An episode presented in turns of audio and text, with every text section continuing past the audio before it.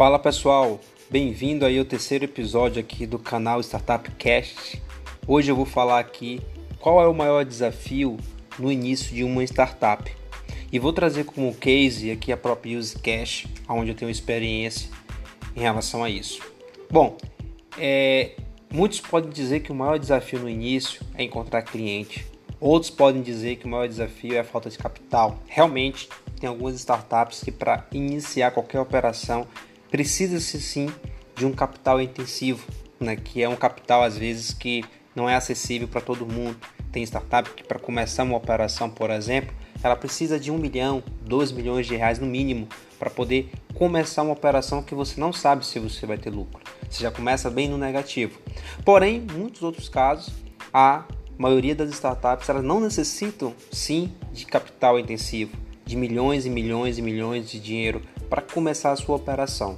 Então, o fator financeiro não é um dos maiores motivos, nem um maiores desafios para você criar a sua startup.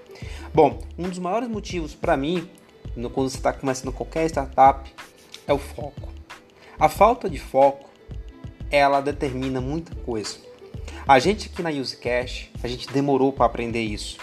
No início, a gente não tinha foco, a gente queria fazer tudo, a gente queria abraçar o mundo, a gente queria atender todos os mercados, a gente queria atender B2B, a gente queria atender B2C. A gente não sabia o que a gente queria fazer às vezes, porque a falta de foco é isso. Falta de foco diz que você não sabe o que você quer fazer. Você quer fazer tudo, mas não faz nada. A gente levou quase um ano para entender isso, por incrível que pareça, bastante tempo. Então, o maior desafio dos empreendedores no início é ter foco. Porque se você não tem foco e amanhã você recebe um cheque de um milhão, de dois milhões de reais, você vai gastar esse cheque, quase 80%, naquilo que não precisa ser feito, porque você não tem foco no que é para fazer. Então, foco é uma coisa que se constrói diariamente, tem que se policiar diariamente. Foco não é uma injeção, não é um comprimido que você toma hoje e amanhã você já amanhece com isso, já está resolvido. Foco exige disciplina, e disciplina é uma coisa muito difícil. Se você está vindo de um trabalho que você recebia antes, né, tudo pronto para você executar, você tinha que pensar em uma estratégia, mas era muito específica do seu setor. Quando você vai montar a sua startup, você não tem essa parte. E você precisa ter muito foco em saber o que você não deve fazer. Porque o que restou é o que você vai focar.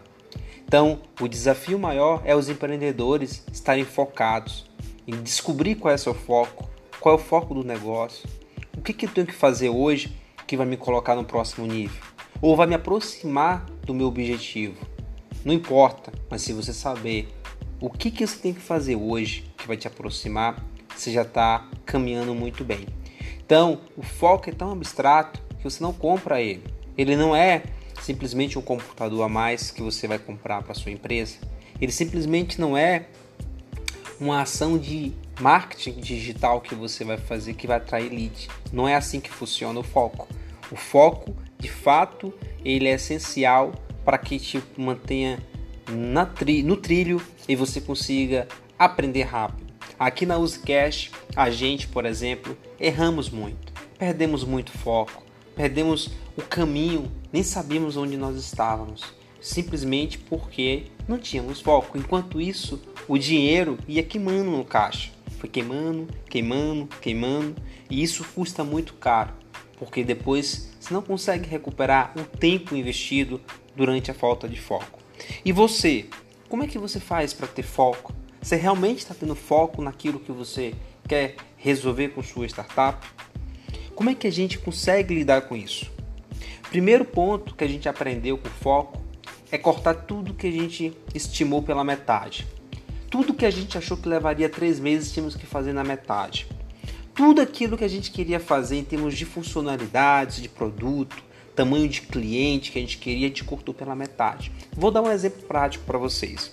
A gente queria lançar a primeira versão do produto e a gente achou que levaria quatro meses. Cortamos no máximo para metade, ou seja, em dois meses a gente tinha que ter a primeira versão no ar rodando com o cliente. A gente falou que a gente simplesmente só ia querer atender clientes de tais mercados. A gente simplesmente enxugou um pouco mais aquilo. Ao invés de a gente querer o cliente que pagasse mais, a gente experimentou aí com o cliente que estava disposto, mas ia pagar menos ou não ia pagar nada. Ia ser gratuito por um tempo a solução. Então, corte tudo que você planeja pela metade. Menos é mais. Quanto mais rápido você validar o seu produto com foco, melhor. Quanto mais tempo você demora para validar seu produto, talvez você não tenha nem oportunidade daqui a um ou dois anos de estar no mercado validando seu produto. Então, o maior desafio no início, na minha opinião, é estabelecer o foco contínuo todos os dias. Não é uma tarefa fácil, não é simples. Muita coisa vai acontecer que vai te tirar do foco. Muita coisa vai realmente te chamar a atenção. Muita gente vai aparecer e vai te mostrar um monte de oportunidade que parece ser melhor do que a sua. E você às vezes vai se tentar e querer ir para buscar atalhos para poder ganhar velocidade no mercado. Mas entenda, se você acredita, se você tem foco, sabe o que você está fazendo, você simplesmente vai conseguir melhorar a sua performance de resultado.